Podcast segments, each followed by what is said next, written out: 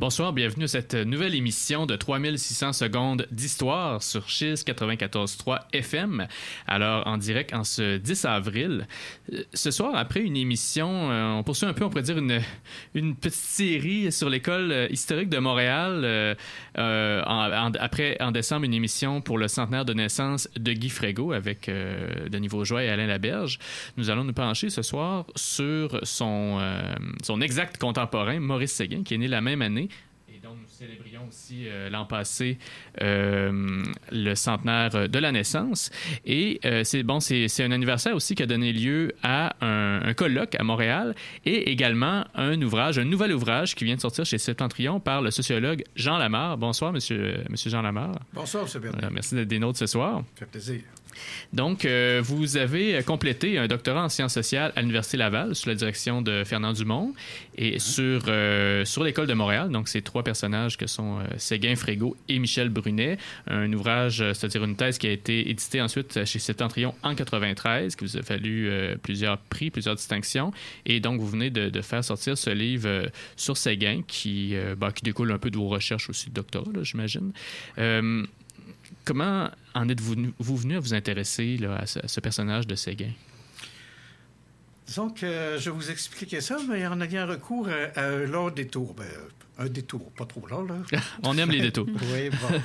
Disons que, comme sociologue, lorsque je suis arrivé euh, à la maîtrise, euh, Fernand Dumont était un professeur exemplaire. Hmm. Et là, au premier euh, séminaire qu'il m'a donné avec d'autres, on était peut-être une douzaine, il dit oui, il dit euh, bon, bienvenue, etc. Il dit, j'aimerais ça vous connaître personnellement.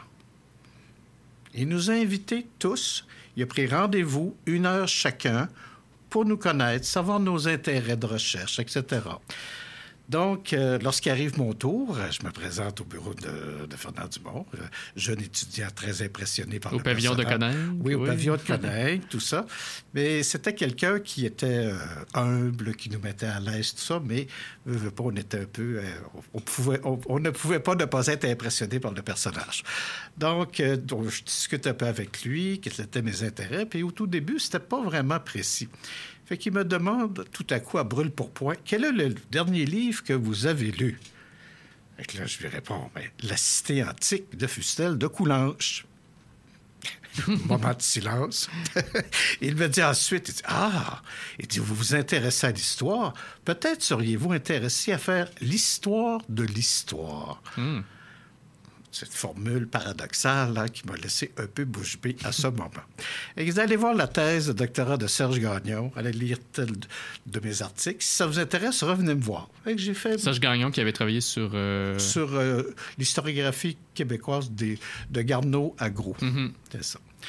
Donc, euh, c'est ça. Je regarde tout ça, puis ensuite, je reviens le voir. Je dis oui, je serais intéressé. Fait que j'ai commencé à travailler sur le Canada sous l'Union de Louis-Philippe Turcotte. Donc, j'aborde l'histoire d'un point de vue sociologique.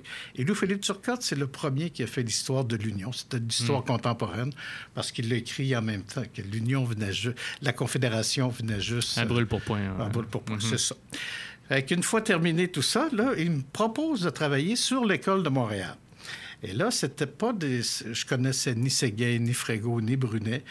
Mais euh, c'est ça, je me suis attaqué et j'ai commencé par Frégo, ensuite Brunet. Et ensuite, j'ai abordé Séguin. Parce que Séguin, il n'est pas facile à aborder au premier abord parce qu'il n'a pas laissé une œuvre abondante. On n'a pas de correspondance, des choses comme ça. Donc, tout ça pour dire que j'ai abordé Séguin dans le cadre de mes recherches doctorales et après avoir eu une connaissance beaucoup plus fine de Guy Frégo et de Michel Brunet. Hmm.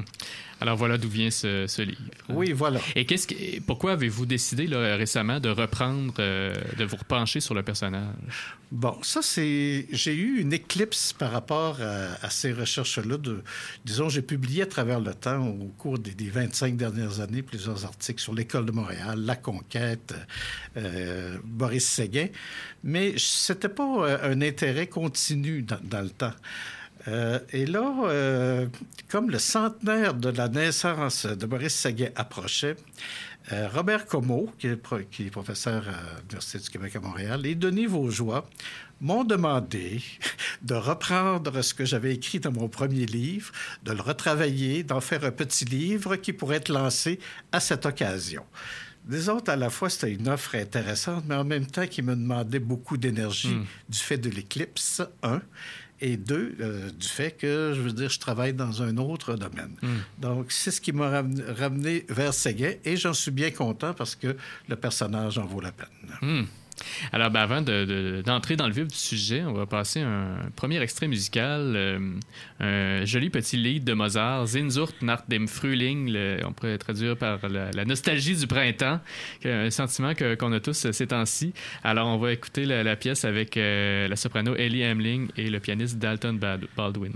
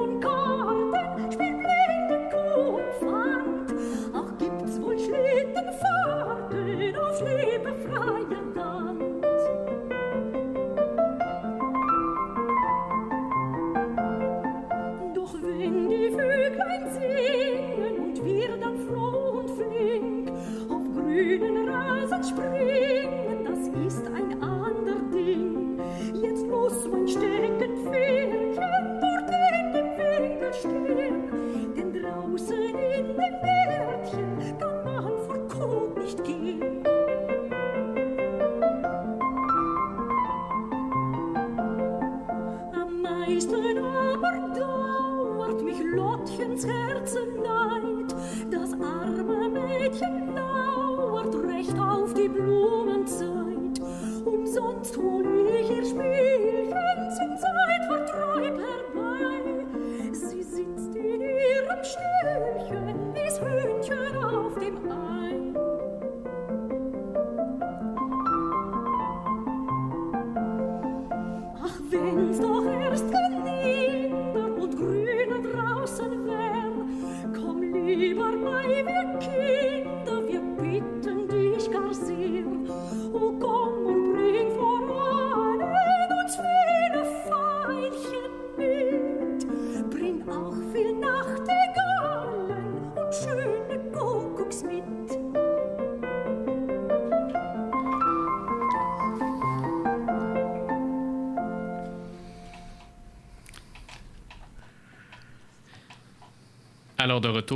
3600 secondes d'histoire euh, pour notre émission sur l'historien Maurice Séguin de l'École historique de Montréal avec euh, notre invité euh, Jean Lamarre.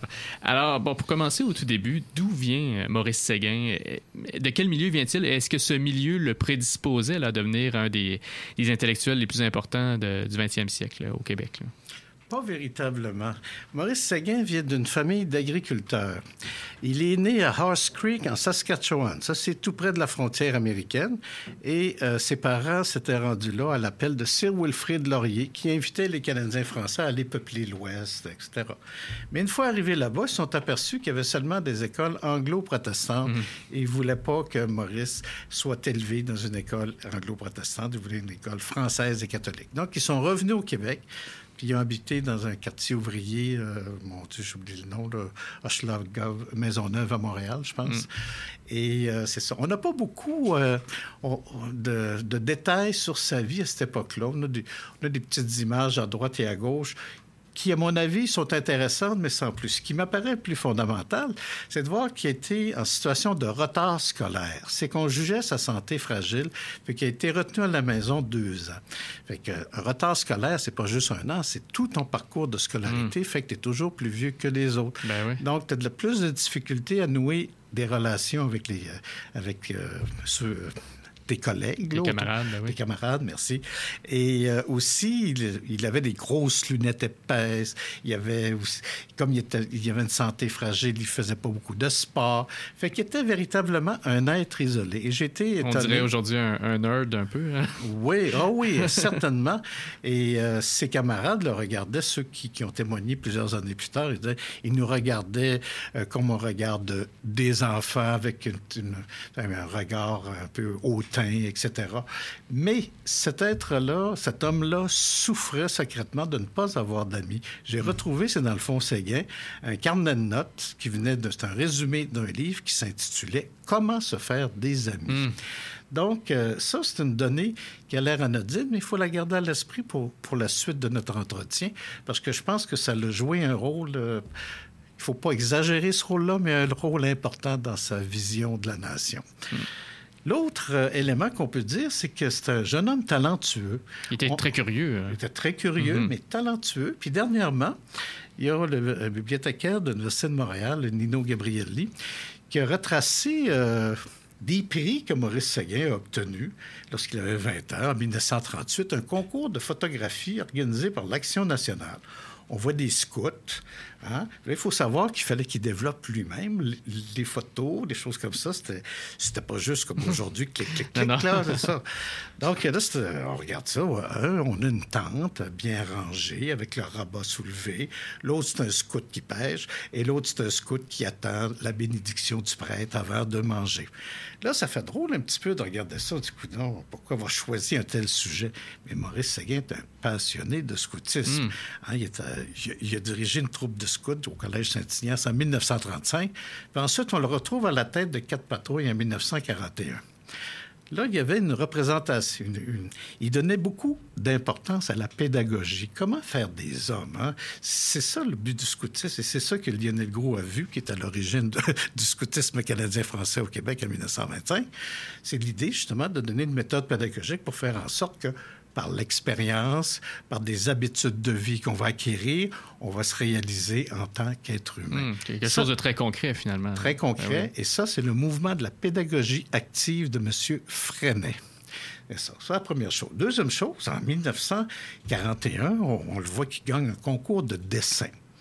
Concours de dessin, on a ça dans le devoir, quatre petits dessins qui répondent à quatre thématiques. Au-delà de- du talent euh, stylistique de Séguin qui manifeste, si on s'arrête et on regarde ça, on voit, oui, il y avait certains talents. Il faut voir que ces dessins-là étaient liés à des thématiques. Il y en a une, c'était les, enquêtes sociales et économiques, parce que c'est organisé, sens par, par les HEC ou quelque chose comme ça. Puis là, on regarde, qu'est-ce qu'il a mis pour représenter enquête sociale et économique? Je vous le donne en mille un laboureur en arrière de sa charrue et les bœufs en avant. Ça nous donne un indice à quel point l'agriculture était dans la mentalité du temps. Son père était agriculteur. L'agriculture, l'agriculture était définie comme étant le fondement national des Canadiens français. C'était leur vocation et c'était, ça imprégnait toute la société. L'année suivante, il gagne le premier prix organisé là, par les HEC sur leur, le, c'était une thématique de le rôle des Canadiens français dans l'avènement de la Confédération. Toujours en dessin ou... hein? Euh, non, un concours d'écriture. L'écriture, ah oui. euh. Multitalentueux. Oui, l'écriture, premier prix, il a gagné 100 dollars. hein. C'est l'équivalent de 2000 Ben oui, dollars c'est une une bonne somme. Oui, et surtout le droit d'être inscrit à 70% de réduction aux hautes études commerciales en plus. Et le cinquième euh, lauréat, un certain Camille Lorrain. Ah oui. Oui, c'est ça. Donc, euh, c'est intéressant à voir. Puis on peut aussi penser, euh, même si j'ai pas lu le document en question, que par la thématique, ça rejoint l'esprit du temps aussi, à savoir qu'on donnait un rôle véritablement, euh, j'ai pas le mot juste là, mais exagéré aux Canadiens français dans l'avènement la Confédération pour dire que oui, grâce euh, au rôle de nos politiciens, on a pu être deux peuples fondateurs, qu'on a fait un pacte, qu'on est égaux, etc. Il a gagné le premier prix. C'est quand même extraordinaire. Donc, tout ça pour dire, euh, Maurice Seguin, il n'y a pas eu de correspondance comme Guy Frégaud, Michel Brunet, tout ça. Mais c'était un jeune homme très talentueux, mais isolé. Hmm. Qui, était exa- euh, qui était aussi très curieux. Ah oui, oui, il était, ses, camarades rapportent, c'est ça qui posait des, des questions sur tout, s'intéressait à tout. Ben là, je, viens de vous donner un exemple qui avait gagné un concours de photographie, de mm. dessin et d'écriture. C'est quand même, là, euh, c'est pas, il n'était pas deuxième ou troisième, il était premier à chaque mm. fois. oui, oui, c'était quelqu'un de très talentueux. Et on parlait du scoutisme. Est-ce que ça aurait pu être une sorte de manière, justement, de, pallier son, son manque d'amis, comme euh, il le disait lui-même? Moi, je pense pas qu'il allait chercher des amis à ce niveau-là. Il allait chercher à faire vivre des choses que lui-même n'a jamais hmm. vécues. par, euh, Une vie épanouie, hmm. par l'expérience, où l'enfant va agir par lui-même plutôt qu'on agisse à sa place c'est le scoutisme. Hein, C'est mhm. vivre des aventures. Je ne sais pas si vous avez déjà été scout. Non. moi, je l'ai été. C'était formidable. C'est ça. Donc, je pense que le but derrière ça, je pense que ça, ça devait être ça. Je ne peux pas le jurer, par exemple. Et là, malgré son retard scolaire, ben, il, euh, il va quand même entrer bon, au collège des Jésuites. Et là, euh, bon... Euh, il va encore pouvoir assouvir sa, curiosité, notamment avec des professeurs qui vont l'inspirer. Oui. Disons qu'il était il y a eu un, modèle. C'était le, le François, de son nom de plume, c'était François Hertel, mais de, son vrai nom, c'était le père Rodolphe Dubé, qui enseignait à Pierre-Éliott Trudeau, à Gérard Pelletier, à Jean-Étienne Blais et bien d'autres. Et tous ont été subjugués par ce personnage-là, qui faisait lire des livres sous le manteau, hein, qui étaient souvent, qui relevaient de l'index et des choses mmh. comme ça. Trudeau, dans ses mémoires, en parle. Il dit, il nous faisait lire... Euh, c'était un homme qui aimait tout ce qui était à l'avant-garde, la littérature, l'art, tout ce qui était à contre courant. Et il était jésuite. Je ne sais pas si vous pouvez vous imaginer. Hmm. Donc, je vais aborder la question de sa vocation religieuse, c'est ça. Il l'a pris pour modèle, euh, le père Dubé. Et là, il se présente au principal des Jésuites, lui disant Oui, j'aimerais ça peut-être poursuivre. quel est votre, votre idéal de jésuite Il dit Le père Rodolphe Dubé le, principal répond on en a assez de Donc, ça a été terminé. Une question qui était peut-être euh, intéressée. Euh, oui, mais ça a été terminé. il, faut, dire que Rodolphe Dubé a été expulsé de la compagnie des Jésuites quelques années plus tard aussi parce qu'il était justement un être peut-être euh, trop avant-gardiste pour son temps. Hmm. Donc, alors à ce moment-là, adieu la vocation. Adieu la vocation religieuse. Une vocation peut-être plus pour, disons, oui, mais il faut voir, je veux dire, aujourd'hui, on a un peu de difficulté à comprendre tout ça. Mais à l'époque, euh, je veux dire, euh, on cherchait à mousser la vocation religieuse chez, chez les jeunes euh, étudiants, et en particulier lorsqu'ils venaient de milieux populaires. Donc, c'est quelque chose de très, très répandu. On a juste à prendre, Fernand Dumont était un croyant, Guy hmm. Rocher... Claude Ryan. pardon? Claude Ryan aussi. Claude Ryan, ou encore Guy Rocher était c'était président qu'on appelle des, jeunesses étudiantes catholiques, mm-hmm. etc. C'était commun. Hein. Mais de là à faire le grand saut, c'est autre chose. Et là, à ce moment-là, euh, qu'est-ce qui l'amène à l'histoire, euh, Maurice Seguin? Ça, c'est. C'est pas net. C'est un cheminement. Euh, il y a. Comment je dirais ça, donc?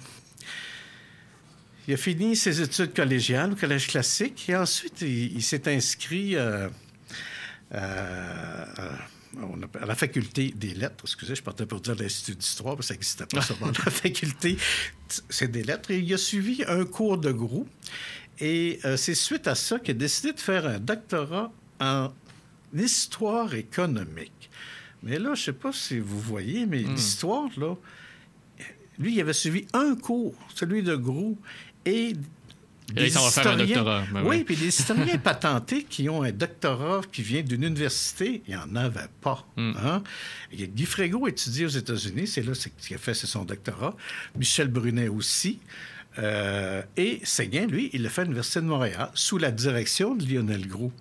Mais c'était une aventure intellectuelle hors du commun parce qu'on n'a pas de source intellectuelle au Québec pour faire de l'histoire économique. Fait qu'il a puisé son inspiration ailleurs. Mais là, je déborde un peu de votre question, à savoir qu'est-ce qui l'a amené à l'histoire? Je ne peux pas répondre avec certitude. Mais une chose est sûre, c'est qu'une fois qu'il a commencé à s'intéresser à l'histoire, il l'a fait avec toute son âme. Hmm. Et l'histoire économique, c'était quand même pas commun. Là. En, France, bon, l'école des annales et tout, c'était quand même assez, euh, assez récent. Ici, au Québec, on était plus dans le paradigme. Euh, disons, euh, ben, de, de, de, Lionel Groux avec l'histoire un peu providentielle et tout. Là. Oui. Disons qu'il s'est passé euh, un phénomène au tournant du 20e siècle. C'est un trait d'époque, ça. À savoir que le monde s'est mis à bouger, à changer de façon radicale au point où on était l'histoire, l'école des, des annales a surgi justement parce que l'histoire événementielle était incapable de, définir un fait historique, était incapable d'expliquer le monde d'aujourd'hui en référant au passé. Donc, il y a eu, euh, puis ça c'est c'est valable pour l'historiographie canadienne-anglaise, l'historiographie américaine, tout le, monde occidental au tournant du 20e siècle, où existait déjà une certaine institutionnalisation des sciences sociales, il y a eu comme une fusion entre la science économique, la géographie et l'histoire. Ça a amené une nouvelle lecture des choses auxquelles Maurice Séguin a participé. Hmm. Et sur quoi il va la faire, sa thèse, à ce moment-là? Euh, Séguin fait sa thèse en s'inspirant d'une euh, conférence que Lionel Groux a, effectuée en 1931. Ça s'appelait La déchéance de notre classe paysanne. Déjà par le titre, on voit qu'il c'était orienté, qu'il y avait certains jugements. Fait que Séguin a repris ça. Il faut voir aussi que lui est agriculteur. Il faut voir aussi que l'esprit du temps, c'était une composante centrale de la nationalité des, des Canadiens français. C'est incroyable aujourd'hui. On voit les, je sais pas, euh, Maurice Barbeau, euh, Marius Barbeau, hmm. qui a écrit Mesure de notre terre, tout ça. On ouvre ça, puis, mon Dieu, il, euh, fait un réquisitoire véritablement abrupt contre les politiciens et tous ceux qui ont voulu détourner les Canadiens français de leur vocation Maurice, euh, Michel Brunet euh, a ridiculisé ça euh, en parlant d'agriculturisme et tout ça, hmm. mais ça vient de Séguin. Séguin, il a replacé la perspective. Il est inspiré de Groux. Sauf que Groux, les causes qu'il nommait, c'est devenu des, des, points de discussion pour Maurice Séguin parce qu'il a considéré l'agriculture comme étant une activité économique parmi d'autres et non comme étant l'activité économique hmm. centrale des Canadiens français la perspective changeait tout au tout. Et pour faire ça, ben, c'est inspiré des concepts des sciences sociales. Hmm. Et il a, été aussi inspiré par l'historiographie euh, canadienne-anglaise. Oui, c'est ça. C'est le mouvement d'ensemble est là. Là, il faut voir. Imaginez-vous, à un moment donné, euh, vous, participez à l'esprit du temps, l'agriculture, c'est notre activité, etc.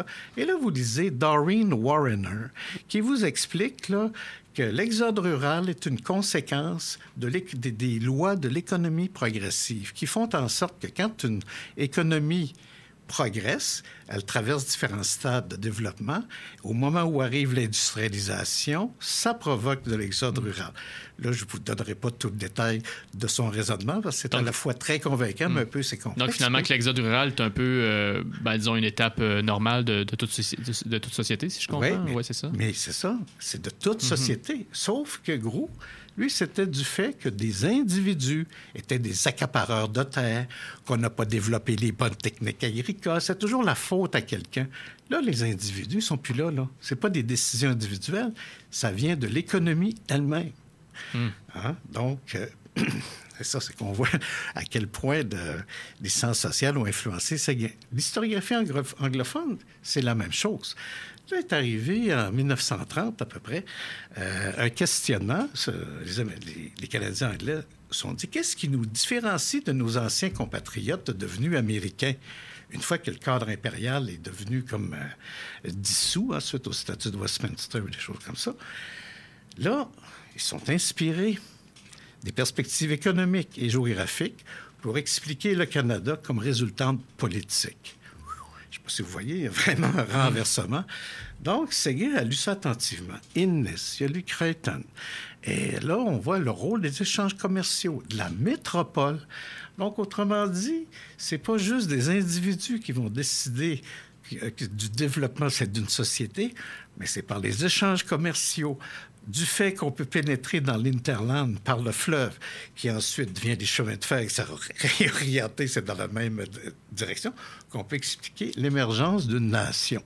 Parce que c'est ça, c'est que le rapport, les échanges économiques avec une métropole a donné naissance, sa colonie de peuplement est devenue ensuite une nation autonome. Mmh. Mais là, je parle du, des Canadiennes, là, parce Ouais. que lui, il y, a, il y a un autre regard là-dessus. là. Et comment ça a été reçu, cette thèse-là? On imagine que le- le- la soutenance a peut-être... euh, il y a peut-être eu des flamèches ou... euh, bon, Grou était là? ça a passé à peu près inaperçu. C'était quelque chose de trop nouveau. À un moment donné, Gros était euh, Frégo j'oublie, euh, il y avait une autre personne aussi. La seule remarque qui, a fait scandale, c'est qu'à un moment donné, il dit l'édifice dans lequel on est a été construit grâce au dynamisme des British Americans. Hein? Et là, ça a créé un remous.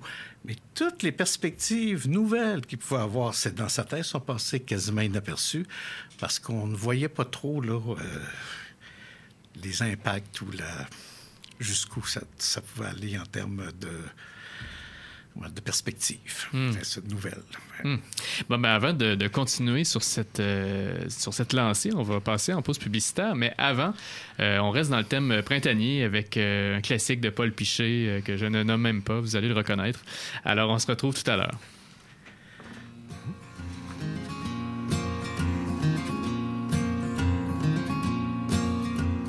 Heureux d'un printemps qui me chauffe la couenne, triste d'avoir manqué encore un hiver.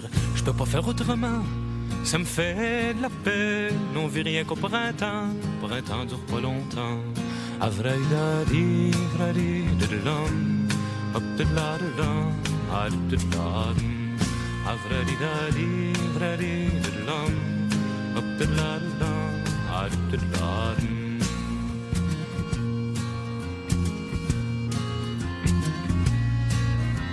Assis sur le banc de mon tout rouge, me creuse la tête. Je pense au bonheur des gens, je sais bien que ça va pas durer.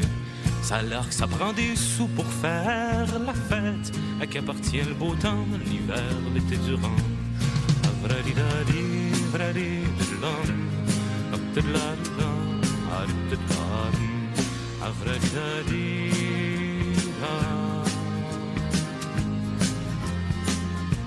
L'été c'est tellement bon quand t'as la chance d'avoir assez d'argent pour voyager sans t'inquiéter. Pour le fils d'un patron, c'est les vacances. Pour la fille du restaurant, c'est les sueurs puis les clients.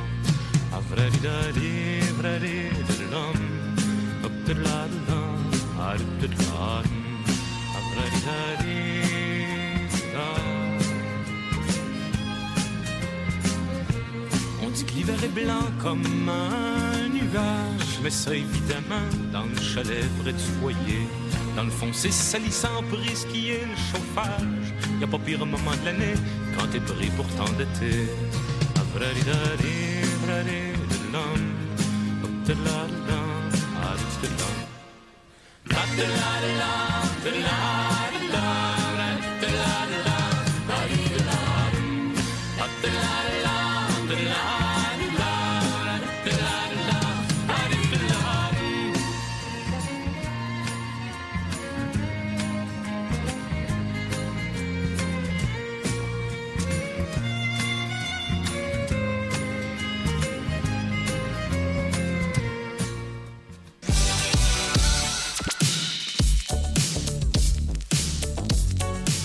Écoutez Chiz 94.3 FM à Québec. Salut, ici Alex Baillargeon et je vous retrouve tous les mercredis à Chiz pour le deuxième service du Réchaud. Le Réchaud, c'est les grands titres de l'actualité commentés à ma manière qui ont retenu mon attention et que j'ai gardé pour vous au chaud sur mon Réchaud. On parle d'insolites, de télé, de techno, de cinéma et bien sûr des tendances du web de la semaine. Les mercredis dès 13h, syntonisez le deuxième service sur les ondes de Chiz 94.3. Bon, on nous a demandé de faire une promo, Félix. As-tu préparé quelque chose? Non, toi? Euh, pas vraiment, là. Moi non plus, je sais pas vraiment quoi dire, là. Ouais, tu pourrais commencer par dire que notre émission s'appelle De l'eau dans la cave, que c'est une émission qui veut profiter du talent de la scène de l'impro à Québec par le biais de chroniques, de sketchs puis de capsules informatives. Ah, ok, ouais, bonne idée. Ça s'appelle De l'eau dans la cave et on veut profiter du talent de la scène de l'improvisation à Québec avec des chroniques, des sketchs et des capsules informatives. Bon, puis pour finir, tu pourrais leur raconter la fois au chalet. Ok, d'abord, l'année passée à mon non, non, chalet. non, ça serait mieux pas. De l'eau dans la cave, c'est ton rendez-vous décapant et hilarant tous les mercredis 22h à Chiz 94.3. Et si la vie, c'était plus que naître et mourir lentement?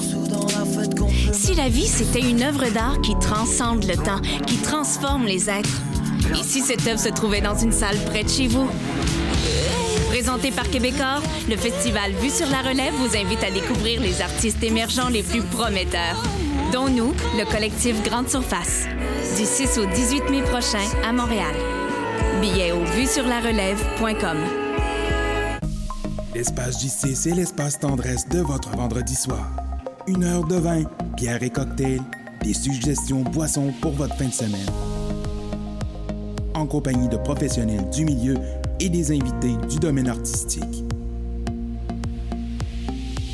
L'espace JC, c'est tous les vendredis soirs, 22h à Chise 94.3. Ici, Louis-Edmond Hamelin, professeur émérite de géographie à l'Université Laval. Vous écoutez Cheese 94,3 FM. Oui, donc euh, de retour à 3600 secondes d'histoire pour cette émission sur l'historien Maurice Séguin de l'École historique de Montréal avec le sociologue Jean Lamar. Alors, euh, avant la pause, on parlait justement de cette thèse, euh, qui est le- magnum, on pourrait dire, de, Maurice Séguin, sa thèse sur l'infériorité économique des Canadiens français. Bon, à une époque aussi où on, se posait beaucoup ces, questions-là, justement avant l'émergence du mouvement nationaliste, disons dans les années fin 50, début 60. Et euh, euh, pour Séguin, finalement, quelles, étaient les causes de cette infériorité économique? Les causes de l'infériorité économique pour Séguin sont liées directement au changement de métropole. À savoir que pour lui, euh, il s'intéresse au phénomène national. Et là, il dit, un peu comme les nations, ils peuvent émerger de deux manières, par évolution lente, comme en France, euh, etc., dans les vieilles nations, ou encore par colonisation. À ce moment-là, il distingue en colonies de peuplement et colonies euh, d'exploitation.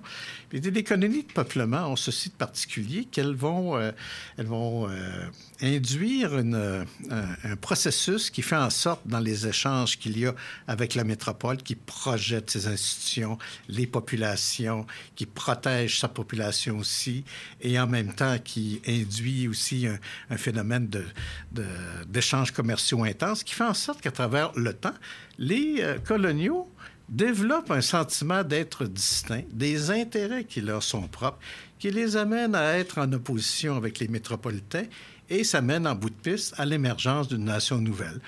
Ça peut être par euh, croissance euh, continue, comme le Canada anglais, par exemple, ou par rupture violente, comme les États-Unis. Donc, lui, il dit, les Canadiens, eux, se sont retrouvés à être un peuple conquis où on a changé de métropole. Donc, on a perdu la maîtrise du politique, de notre devenir.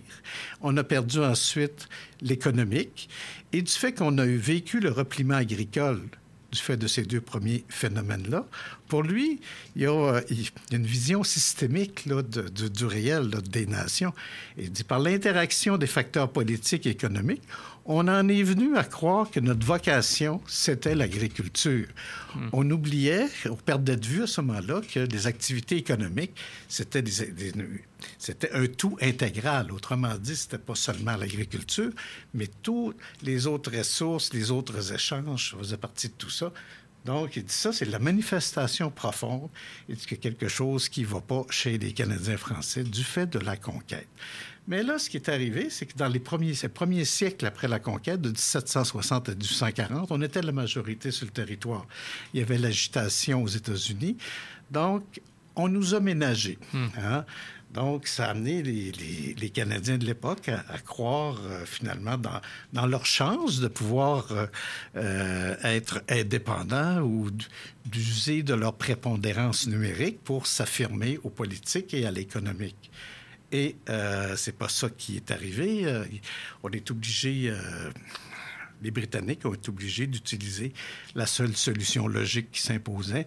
Un peuple conquis doit être annexé. Hmm. Donc, en 1840, hein, on a éliminé euh, la prépondérance numérique en, en créant une, une union législative. On en faisait une minorité électorale. Autrement dit, on, on était ramené à, à peu de choses.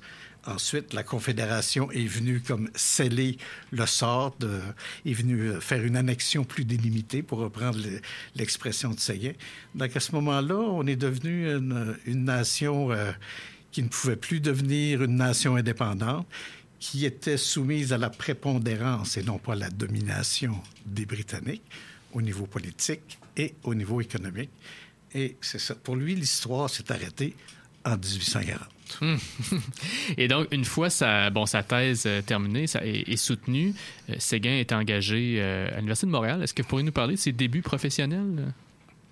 Ses débuts professionnels, ce que je peux en dire, c'est que Lionel Groux lui a cédé son poste en 1949, au moment où il a pris sa retraite, et il a donné divers cours que je que je n'ai pas retenu par cœur. Pour, pour... C'est pas d'un grand intérêt. L'intérêt euh, de, de Séguin, c'est que c'était un professeur hors pair qui ciselait ses cours, qui les préparait. euh, de chaque étu- Les étudiants qui, l'ont eu ont tous été subjugués par Maurice Séguin. Et euh, c'est moins par les écrits qu'il s'est fait connaître, qui a réussi à passer son point de vue, que par la parole. Denis Vaugeois parle de lui en disant qu'il était une sorte de Socrate. Hein, on ne se demande pas pourquoi Socrate n'a rien écrit. Socrate, c'est Socrate.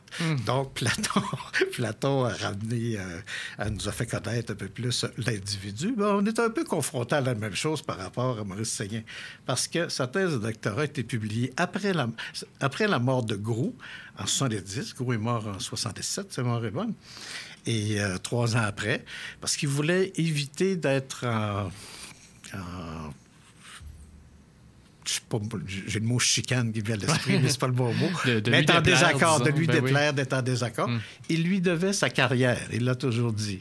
Hein, puis il ne voyait pas d'intérêt no- non plus à soulever toutes sortes de, de choses par rapport à ça. Ensuite, ces normes, qui est le côté théorique euh, de son œuvre, c'était un, un manuel pédagogique qu'il utilisait avec ses étudiants. C'était fait pour l'échange, c'était fait pour approfondir certaines perspectives, mais ça a été publié après la mort de Maurice Séguin, cette Mm. fois-ci en 87. Maurice Séguin est mort en 84. Et c'est pas facile à lire. Je vous... c'est Très la- systématique, quand même euh, presque géométrique. hein? Oui, c'est de la logique formelle. Mhm. Donc, un- ça perd de sa saveur parce que c'est fait pour être lu, pour être pour l'échange, etc. Mais en même temps, quand on lit ça, on veut dire qu'on on a envie d'aller jusqu'au bout. C'est très éclairant, mais c'est pas. Et Vous lisez Lionel Groux ou Guy Frégo, vous avez un plaisir à lire ça. Mais ça, Mm. c'est un peu douloureux, mais ça vaut la peine. Hmm. Et on voit aussi que hum, Séguin a été beaucoup influencé par les thèses personnalistes. Là, on parle beaucoup, euh, bon, euh, beaucoup, le- bon, on parlait de l'importance de l'épanouissement. On voit ça dès, son séjour chez les, scouts. Ça, ça remonte à loin. Mais l'importance de l'agir aussi, qui va, qui va teinter sa, vision du nationalisme, notamment. Oui. Pour lui, l'agir, l'agir par soi collectif, c'est qu'on, c'est le postulat de base de, à tout le reste. Il fait un parallèle entre l'individu et la société. Il dit finalement, un peu comme pour le scoutisme ou pour les méthodes de pédagogie active, euh, un individu va se développer en autant qu'on lui apprend à penser par lui-même, à agir par lui-même. Fait qu'il fait euh, un parallèle avec les nations.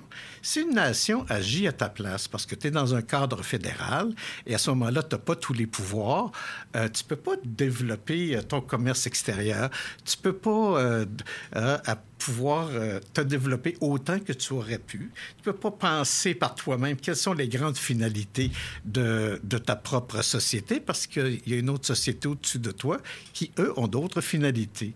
Fait qu'il fait le parallèle entre les deux pour dire l'agir par soi-même, c'est le. Je me rappelle pas son expression qu'il utilise, mais c'est le bien suprême et ce qui vient empêcher l'agir, autrement dit, disons que vous jouez pour une, pour une, euh, euh, une partie de hockey, des choses comme ça, puis je vous laisse sur le banc tout le temps. Vous ne serez pas un bon joueur de hockey. Il faut aller sur la glace, il faut jouer, il faut apprendre. C'est ça l'agir par soi-même. C'est ça pour les nations aussi. Et c'était un, un de ces exemples pour montrer que si on agit à la place d'un autre, si une nation agit à notre place, ça constitue une oppression essentielle. Ça ne veut pas dire a de la persécution. On n'est pas persécuté ici. On est même, selon lui, un des peuples, une des minorités les mieux nourries au monde. Hein? Mais sauf que il reste que c'est on subit l'oppression essentielle qu'on ne peut pas agir par nous-mêmes. Et c'est ça. Donc, à ce moment-là, ce qui se produit, c'est que comme nation annexée, notre destin, il y a deux solutions. C'est soit qu'on demeure pour l'éternité un peuple qui est comme un, comme un appendice collé à une autre, un autre organisme beaucoup plus puissant que lui, qui importune toujours la majorité lorsqu'il veut agir, c'est c'est par lui-même, puis qu'on ne peut pas se développer. Donc, c'est la survivance et non pas la vie. Hein? Ou encore, Là, on demeure annexé pour l'éternité, c'est dans le premier cas. Puis dans l'autre, mais il faut accepter lucidement l'assimilation totale de préférence. Sinon, c'est la montée vers l'indépendance. C'est les trois choix. hein. Et euh, pour revenir à ces, fameuses, ben, fameuses, pas si fameuses, mais ces, ces normes euh, qui ont été éditées après sa mort et qui, là, qui synthétisent sa vision théorique euh, du social, bon, on voit que, que Séguin a quand même une approche très systémique, hein, très, oui, très, structu- très structurelle du social. Est-ce qu'on peut dire qu'il est un peu déterministe, Séguin? Ben, il est déterministe au sens où ce, sont des causalités hein, qui, qui, euh, qu'il, euh, qu'il interprète, qu'il présente plutôt. Mais en même temps, comment je dirais ça? Donc, c'est pas. C'est une représentation systémique du social. Autrement dit, les différents facteurs qui composent une société sont avant tout des forces qui agissent les unes sur les autres. Et euh, c'est par cette interaction-là qu'on arrive à appréhender ce qu'est une société. Donc, autrement dit, une nation plutôt. Une nation, c'est à la fois une réalité politique, une réalité économique et culturelle. Lorsqu'on ouvre, euh, par exemple, l'Encyclopédie universaliste à définition de la nation, ben, on voit que c'est culturel. On va voir notre ami Lucien Fèvre, hein, de, de l'École des Annales, culturel. C'est toujours ramené à l'idée de ce qu'on a fait, dont on est fier, qui comporte un idéal, puis qu'on a le sentiment d'être distinct. Bon, Séguin, lui, il, il ne contredit pas ça, mais il dit c'est pas suffisant. Si on ramène la nation à une réalité culturelle, on perd de vue ce qui constitue l'essence même d'une nation et l'agir par soi-même. Hmm. Et justement, euh, euh, Séguin va développer euh, ce qu'il qualifie de sociologie du national. Pourriez-vous nous en parler? Oui. Ici, il faut toujours se replacer. Ça, ça a été écrit il y a une soixantaine d'années. hein. Donc, euh, il y avait, euh, comment je dirais ça, non? À son époque, il y avait l'histoire événementielle, il y avait l'histoire politique. L'histoire bataille. L'histoire bataille, oui. Mais là, comme je disais, il y a un trait d'époque à un moment donné où les sciences sociales sont venues se joindre à l'histoire pour donner euh, une, une, euh, comment je dirais ça, une nouvelle façon de concevoir le devenir euh, euh, du temps. C'est une représentation, c'est du temps, des forces essentielles qui font en sorte que euh, le, monde bouge. Et là, Maurice Séguin, au début de ses normes, il dit oui, il faut commencer par dire que c'est légitime de, de prendre les grands phénomènes sociaux pour expliquer le devenir de la nation. hein. Et il dit aussi que l'histoire événementielle est peut-être importante aussi, là, mais pour lui, ce qui compte, c'est la légitimité, la gé- légitimité des grands phénomènes sociaux. Et là, on arrive avec les concepts des sciences sociales qui, à l'époque, n'étaient pas habituels. C'est simplement ça. Ça fait penser beaucoup à Fernand Brodel aussi, hein, le- les Oui. événements bon, qui flottent un peu à la surface. euh, et puis, bon, ben, en tout ça, on a les, les structures et tout. euh. Oui, mais lui, il va. C'est, il, est, il est moins flottant que ça, je vais Ouais. vous dire. il va. Lui, il a une vision darwinienne, hein, Hmm. à savoir qu'il y, a- y a des forces qui jouent. Puis c'est ça qui nous permet de comprendre euh, le, le devenir, non seulement d'une nation, mais des nations. Hein. Lui, il définit qu'il y a trois types de nations. Une nation indépendante qui gère sa politique intérieure et extérieure, mais soumise à toutes sortes de contraintes. Bon. par- du fait du voisinage. Et les nations satellites, les nations satellites, elles autres sont déchues d'un cran parce qu'il y a une, une nation à côté d'eux qui est tellement puissante qu'il vient comme freiner un petit peu leur, leur capacité d'agir, mais sans faire une oppression essentielle, là, de remplacer complètement l'agir. On pourrait prendre l'exemple Canada-États-Unis. hein. C'est ça. Et ensuite, il y a les nations annexées. Les nations annexées, c'est les nations qui vivent sous la domination d'un peuple majoritaire. Donc, ce qui est le cas du Québec, tout simplement. Et la dernière catégorie de nations, c'est les ex-nations annexées qui sont devenues assimilées. Ce qui est le destin pour lui de la majorité des nations annexées. Ben, avant de continuer, on va passer un petit interlude musical avec euh, Frank Sinatra et la Serenade in Blue. When I hear that serenade in blue, I'm somewhere in another world, alone with you, sharing all the joys we used to know. Many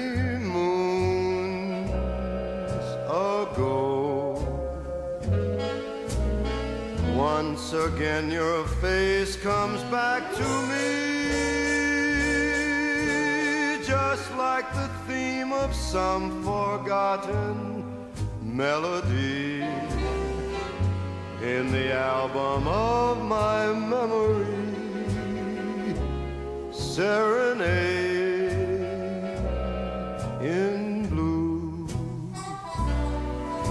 It seems like only yesterday, a small cafe, a crowded floor, and as we dance the night away, I hear you say forevermore, and then the song became a sigh, forevermore became goodbye, but you remained in my heart. Tell me, darling, is there still a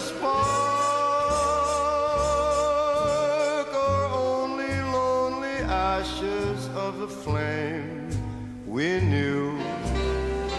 Should I go on whistling in the dark? Serenade in blue. It seems like only yesterday, a small cafe, a crowded floor, and as we dance the night away, I hear you say forevermore, and then the song became a sigh, forevermore became goodbye, but you remained in my heart. So tell me, darling, is there still a spark? Or only lonely ashes of the flame Should I go on whistling in the dark? Serenade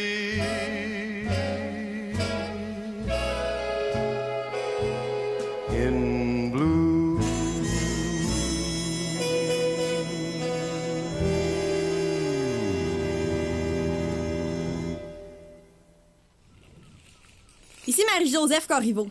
J'avoue que je trouve ma sentence bien sévère, mais au moins, grâce à ma cage, j'arrive à capter les ondes de 3600 secondes d'histoire. De retour à 3600 secondes d'histoire pour l'émission sur Maurice Séguin avec le, sociologue Jean Lamar. Alors, on parlait justement de la conception de la nation qu'avait euh, Maurice Séguin. Bon, à ce moment-là, bon, Maurice Séguin a un peu soupesé les avantages, les avantages du fédéralisme et de l'indépendance. Est-ce qu'on peut dire qu'il était indépendantiste et jusqu'à quel point est-ce que c'était un militant ou bon, est-ce qu'il s'en tenait plus à la sphère euh, intellectuelle? Donc, pour Maurice Séguin, la question nationale n'est pas une question à sens unique. À savoir que, selon les circonstances, décider de devenir une nation indépendante, ou essayer de devenir une nation indépendante, ça se décide pas comme ça. Vouloir continuer à demeurer une nation annexée, ou encore décider lucidement d'aller vers l'assimilation totale de préférence, comme il l'a dit, dit ce sont des choix qui se justifient. Donc, il n'est pas déterministe euh, en ce sens-là. Mais une chose est sûre, pour lui, le bien suprême, c'est d'être une nation indépendante. Donc, c'est quelque chose qu'il va valoriser, mais il ne va pas présenter ça comme étant la voie à suivre nécessairement. Mhm. Et euh, bon, mais quand même, sa pensée a aussi inspiré là, tout le mouvement indépendantiste dans les années 60. Là, mais... Oui. Disons que c'est, euh, on n'est pas capable de faire un- peut-être un lien totalement direct. Mais une chose est sûre, ça a été une influence souterraine très, très forte. Il a influencé des, des centaines de penseurs en son temps. Euh, on peut dire, euh, il a fait école dans le sens qu'il est arrivé avec une, nouvelle interprétation de la nation, une nouvelle interprétation du devenir, qui fait en sorte qu'il a mis de côté ce qu'il appelait l'illusion progressiste, à savoir que les Canadiens français, par des victoires répétées, ont réussi à surmonter les épreuves de la conquête ou encore de l'annexion de l'Union, ou encore sont devenus les égaux euh, des, des Canadiens euh, anglais parce qu'un pacte aurait été scellé lors de la Confédération. Mais il n'y a jamais eu de pacte, jamais rien de ça. Donc lui, il arrive et dit, là, il faut arriver à voir lucidement qu'est-ce qui se passe chez nous. Et c'est, ça qui a fait école. C'est qu'à un moment donné, ça a suscité une adhésion chez ses collègues d'abord parce qu'il a réussi à trouver réponse à des questions qui euh, étaient centrales pour ses contemporains. D'où vient l'infériorité économique des Canadiens français? Euh, comment expliquer euh, toutes sortes d'autres phénomènes liés à, des réalités nationales? Et, c'est pour ça qu'on peut dire qu'il y a eu une sorte d'unité de pensée qui a fait en sorte qu'il a suscité une adhésion très grande. Et on peut parler d'école à ce moment-là. Hmm. Est-ce qu'il y a eu des disciples aussi euh, connus ou euh, on imagine que diriger des, des gens. euh, prenons Denis Vaugeois. Denis Vaugeois, oui. Denis Vaugeois, c'est peut-être euh, le disciple le plus connu. On peut voir euh, euh, Robert Comeau aussi, Hmm. professeur à l'UQAM. Euh, excusez, vous me prenez un peu pour fouet, mais il y a eu des centaines de... Ouais, ouais, ouais. Et pour revenir, bon, on parlait euh, bon, de la conquête qui a été très importante aussi dans, dans sa pensée comme un moment un peu quand même euh, charnière là, de l'histoire canadienne. Euh, il y a aussi dans, dans son cours, dans un de ses, ses- ses cours qu'il qu'il donnait à l'Université de Montréal, une importance aussi qui était, une grande importance qui était donnée au rapport du RAM. Oui. Le rapport de Rome, pour lui, faisait preuve d'une grande lucidité. Il disait souvent, si j'avais à me retrouver sur une île déserte avec un seul livre, ça serait avec le rapport de Rome. Surprenant pour un, nationaliste. Non, c'était un intellectuel, Boris. Ouais, mais- C'était Mhm. parce que, grâce au rapport de Rand, ça donnait la clé pour comprendre notre devenir. Je sais pas, c'est- c'est ça, là. Mhm. Ce rapport de Rand arrive et il dit, bon, ben là, on n'a pas le choix, on peut pas arriver et donner la prépondérance à la majorité des Canadiens français, mais ils étaient majoritaires. C'est eux les conquis. Hein? Donc, il faut les annexer. On va les annexer en faisant l'union législative, en les ramenant à une minorité électorale. C'était ça, c'était, c'était le, geste qui a clos les vaines espérances de nationalité, comme dirait Durham lui-même, des Canadiens français. Et ça, ça a été comme l'étincelle qui... qui euh, une des étincelles qui a permis à Maurice Séguin de donner une nouvelle interprétation, euh, finalement, à l'histoire euh, des Canadiens français. Là, euh, l'histoire traditionnelle, que ce soit Chappet, que ce soit Gros, c'était toujours... C'était hérité du schéma de Garneau. La lutte contre l'Indien, la lutte physique, et ensuite la lutte politique contre les Britanniques. Et à chaque fois, on se retrouvait vainqueur. Guy Frégo, à un moment donné, c'est dans un commentaire, il dit, ce, qui me, ce qui me laisse... euh, c'est ce qui me laisse pas de, m'étonner, c'est dans ce scénario, c'est de voir que on est, euh, c'est des luttes répétées contre des, contre, on est seul contre des gens qui sont légers, on est pauvres, ils sont riches, etc. Et il dit, dans le fond, c'est une lutte toujours à recommencer parce qu'il n'y a jamais rien de décisif, parce qu'on est toujours il dit pas ça, mais c'est ça, c'est une nation annexée. On- en dessous de ce raisonnement-là de Frégo, on reconnaît Séguin, là, mais je vous le dis par cœur, mais c'est, mal, c'est mal rapporté. là. Mais c'est ça, c'est que l'illusion progressiste, progressiste de l'historiographie antérieure, c'est-à-dire qu'à chaque fois, on avait réussi à tirer notre épingle du jeu d'une situation où, où pour Maurice Séguin, euh, ce n'est pas ça du tout qui est arrivé. C'est qu'on est une nation annexée, qui n'est pas à plaindre, c'est quand même, on n'a pas été victime de persécution, etc., mais nation annexée quand même. Hmm. Et est-ce qu'on peut dire, bon, euh, bon, sa thèse a été écrite il y a quoi, euh, que 70 ans, même peut-être un petit Ouais. peu plus? Est-ce qu'on peut dire qu'elle est encore d'actualité? Oui. oui, parce que on regarde ça et on se dit, mon Dieu, c'est un discours très systématique et qui nous permet de comprendre certains phénomènes. Je vais en parler d'un qui, a parlé, c'est dans sa thèse, mais que j'aimerais reparler, c'est par la suite. Il dit, finalement, le régime seigneurial qu'on a tant décrié et tout ça, c'est ce qui nous a permis de survivre. C'est c'est ce qui nous a permis d'être une majorité sur un territoire parce que l'immigration britannique n'a jamais voulu s'installer dans les zones où existait le régime seigneurial, donc est obligé d'aller dans les cantons de l'Est ou encore d'aller euh, dans le nord de ce qui est aujourd'hui l'Ontario, tout simplement. Donc, ça nous a sauvés, surtout à l'époque où, où l'immigration est devenue massive, d'un envahissement. Donc, on est resté, le- comme disait Michel Brunet, hein, ce qui est important, c'est le nombre. Deuxième chose importante, le nombre. Et la troisième chose, le nombre. Donc, c'est un peu ça. Donc, donc, sa thèse, elle présente toutes sortes de raisonnements sur l'agriculture, les activités économiques, la, la géographie du territoire, qui, finalement, sont, est, est extrêmement convaincante pour comprendre, finalement, le devenir euh, des Canadiens français dans le cadre d'une colonie euh, à la fois de peuplement et aussi pour comprendre son devenir ultérieur. Hmm. Ben, c'est ce qui met fin à notre émission. Euh, Monsieur Lamar, merci d'avoir été des nôtres. Euh, Ça m'a fait plaisir. Ce fut euh, passionnant et euh, j'avais oublié de nommer ma, ma collègue Myriam qui était à la console. Merci Myriam. Bonsoir, merci. Et euh, ben, on se laisse en musique avec euh, une pièce euh, dans, dans le, dans du jazz Dixie euh, qui se nomme Sweet Georgia Brown avec Count, Count Basie and His Orchestra. Alors, bonne fin de soirée.